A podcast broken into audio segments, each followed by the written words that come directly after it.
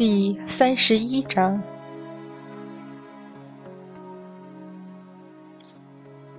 好吵！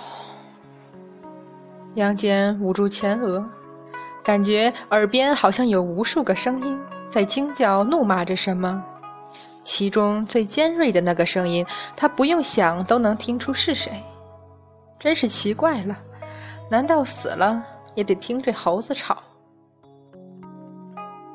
勉强睁开眼睛，好像有个熟悉的声音在喊自己：“师傅。”完全出于本能的应了一声后，杨戬忽然惊觉，猛然抬眼，熟悉的憎恨眼神，熟悉的冷然目光。玉皇大帝正阴沉着脸站在远处。这几千年看惯了，众仙都侧眼用极其复杂的目光注视自己。在观音的身后，沉香站在那里，一脸憎恨与愤然之色。三妹呢？怎么没有和沉香在一起？惊疑不定的目光落到静静躺于地上，那完全没有了流转于上的清华神光的开天神斧，杨戬瞳孔猛然收缩。那瞬间，任他再怎么泰山崩于前而色不变的镇定，也不由自主的失声喃喃：“不可能。”对你来说，的确不可能。一个苍老的声音带笑道：“杨戬的动容惊诧只是瞬间，他又变回那个无论发生什么事都不会有丝毫慌乱的司法天神。”只是在看见身边的玉鼎真人时，眼中隐约闪过一抹愧疚、惊异，很快将目光移到站在玉帝身边的红军道人身上，一丝无奈的笑泛上唇角。这回他彻底明白，为什么分裂出去的元神被人发现了。没有算到这个老狐狸，实在是重大失误。但是谁又会去想，千年不出紫霄宫的红军老祖？会在这短暂的时间里出现。本来只需要三年，对天庭来说只是三天的时间，分裂出去的元神就会和开天神斧融合。到时候他再也不必担心沉香性格毛躁，拿了神斧会一不小心做出什么对三界无法挽回的错误来。现在事情已经超出了预计。杨戬根本不用去看，都能感觉到玉鼎真人隐藏在心里的怒气，头痛的拧了下眉。也罢，这样回昆仑山去也未尝不好。沉香应该已经救出三妹了吧？抬眼，司法天神那向来冷然的神情里带着淡淡的轻蔑。沉香。你以为拿开天神斧就能杀得了我吗？一字一句，全是沉香熟悉的嘲讽与冷酷。若非红军老祖，这会儿开天神斧还被我控制呢。迟早有一天，你会突然发现，开天神斧会控制你，做出你不敢相信的事情来。红军道人的笑忽然僵在了脸上。他用一种不可置信的目光看着杨戬。那边沉香已经愤然道：“住口！”杨戬却反而提高了声音，冷笑道：“我花费了几年的时间，好不容易才去除丁香那丫头的魂魄，控制住神符，偏偏你命大，竟使我功亏一篑。杨戬，你这卑鄙小人！”你违反天条，闹上天宫，最后竟然拿了开天神斧想杀我这个司法天神，我如何不能杀你？杨戬微微眯眼，一字字冷笑道：“开天神斧何等神物，你这凡间小儿也敢据为己有？”看着沉香越来越愤怒的表情，感觉到。众入神仙目光中，又传来了他所熟悉的畏惧与惊怒的忌惮。杨戬笑了，抬眼看着表情越来越僵硬的红军道人和太上老君，那笑容里带着高傲与轻蔑。垂下的右手悄悄在身后握住了玉鼎真人的手。沉香，你可是捡了条命。继续不动声色地挑起沉香的怒火。杨戬的眼神已经略微偏开，瑶池里并没有那个熟悉的紫色身影。原来他不在。也是，如果在的话。恐怕早就出来怒斥了吧，连苦笑都没有了力气，叹息更是多余，似乎习惯了，就不再奢望什么。杨戬，你这卑鄙小人！沉香终是忍不住跳出来，伸手去拿地上的开天神斧，就要冲上来拼命。小玉敖春没拉得住他，正自惊呼间，杨戬恰好又在冷笑：“咦？”沉香一手握在斧柄上，就是丝毫不能动弹。大惊之下，又伸出另一只手来，猛然一握之下，开天神斧竟还是分毫不动。他大惊失色，抬头怒喝：“杨戬，你竟敢在开天神府上做手脚！”杨戬那冷漠的眼睛里带着众仙所熟悉、所畏惧的悠然与轻蔑，仿佛一切都逃不过他的算计掌握。这就是执掌天条八百年的司法天神，所有的挣扎与抵抗，在他面前似乎都是徒劳无力的。刘沉香，我早就说过，恭喜你能拿到开天神斧。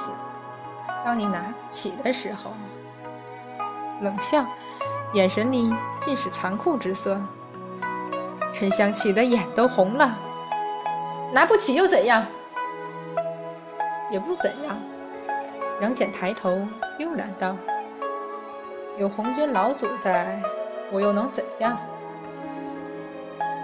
站在玉帝身边的红军道人怒极反笑：“好，好，杨戬，老道还真是小瞧了你。”杨戬岂敢？老道就不明白，他刘沉香。一介黄口小儿，值得你如此做？三界之中，谁与天条作对，谁与娘娘作对，就是与我司法天神作对。你，红军道人忽而转目笑道：“那老道倒是想问问，若是有人擅自杀害天庭执掌风雨之正神，与人私斗又擅毁凌霄宝殿，该当何罪啊？”自始罪当万劫不复。那好，玉皇大帝忽地抢过话来，厉声道：“阐教玉鼎真人杀害风师，与斗战胜佛私斗，又毁去凌霄宝殿，你这司法天神还不带人将其拿下？”原来陛下还记得小神。杨戬连一向淡淡的垂手拱手都免了，直视玉帝冷笑道。小神自昆仑山一战后，困于开天神府之中。天庭又如何对待小神为维护天条尊严而出生入死的功绩？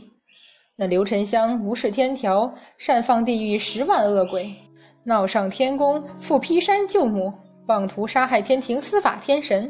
陛下都既往不咎，杨戬已经不知道这天规天条还有何用了。大胆杨戬，你！玉帝直气得眼前发黑。杨戬，天条已经改了。笑话，天条乃娘娘亲定，岂是说改就改？杨戬说着，神色间微有疲倦。王母娘娘，娘娘为何不在瑶池？难道还算漏了什么吗？万事万物众生不定，三界命运便是无常。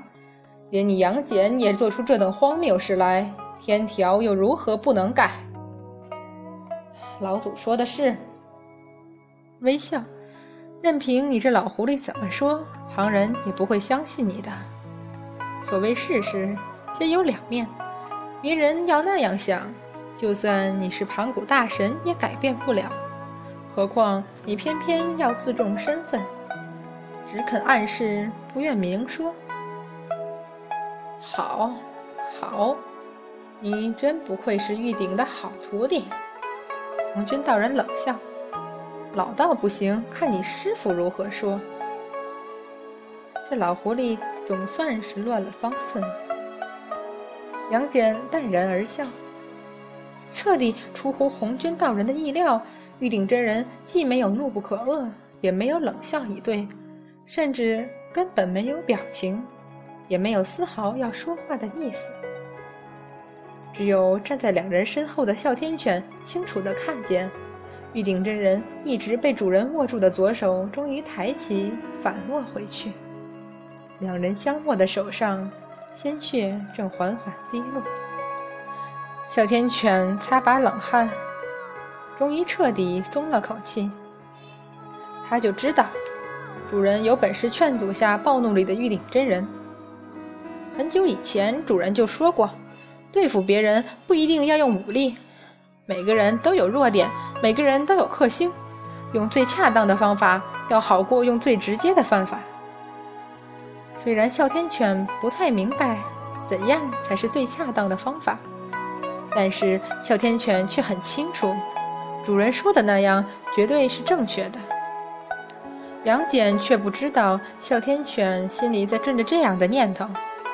其实他倒也没有故弄玄虚，只不过让人不生气的最好办法，莫过于让他痛恨的人难堪。红军道人恰好就是玉鼎真人最痛恨的人。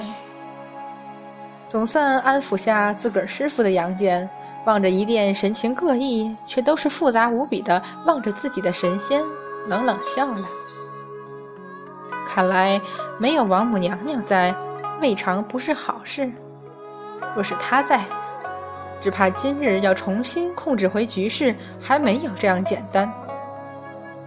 心思百转千回，却正好迎上孙悟空那双火眼金睛。杨戬心下一惊。这猴子到现在都不说一句话，真是很不合常理。孙悟空见杨戬望向自己，忽而一挥金箍棒，跳出来大叫道：“好你个杨小圣，竟在背后算计俺老孙！看俺老孙不活劈了你！”迎面就是一棒子打来，杨戬本能的探手，却愕然想起三阶两刃刀在昆仑山一战后就不知落于何处了。刚要后退，一道银辉亮过，斩仙剑再次毫无悬念地架住了金箍棒。杨戬这才感觉自己右手上有些不对，猛然抬起一看，鲜红的眼色已触痛了他的眼。这才发现自己身上的白衣也有多处血迹，但是这些明显不是自己的。惊然抬头。看见玉鼎真人双手上全是迸裂开来的伤口，难道是开天神斧？杨戬失神的倒退一步，向来镇定的心神于瞬间紊乱了下。红军道人却没有放过这瞬间，他衣袖一展，瞬息而至，九转玄功运足了十成，劈手朝杨戬额前击去。主人。玉鼎真人只听得哮天犬一声凄厉的尖叫，忙回身时，只看见杨戬自红军道人掌下缓缓栽倒。那一瞬间闪过的银色光辉，旁人看不明了，玉鼎真人却瞧得一清二楚。伸手接住杨戬，玉鼎真人冷冷瞄了眼似笑非笑的红军道人，厉然道：“杨戬的事，与你无关。”老道也正是此生此世，都不想再见这小子一眼了。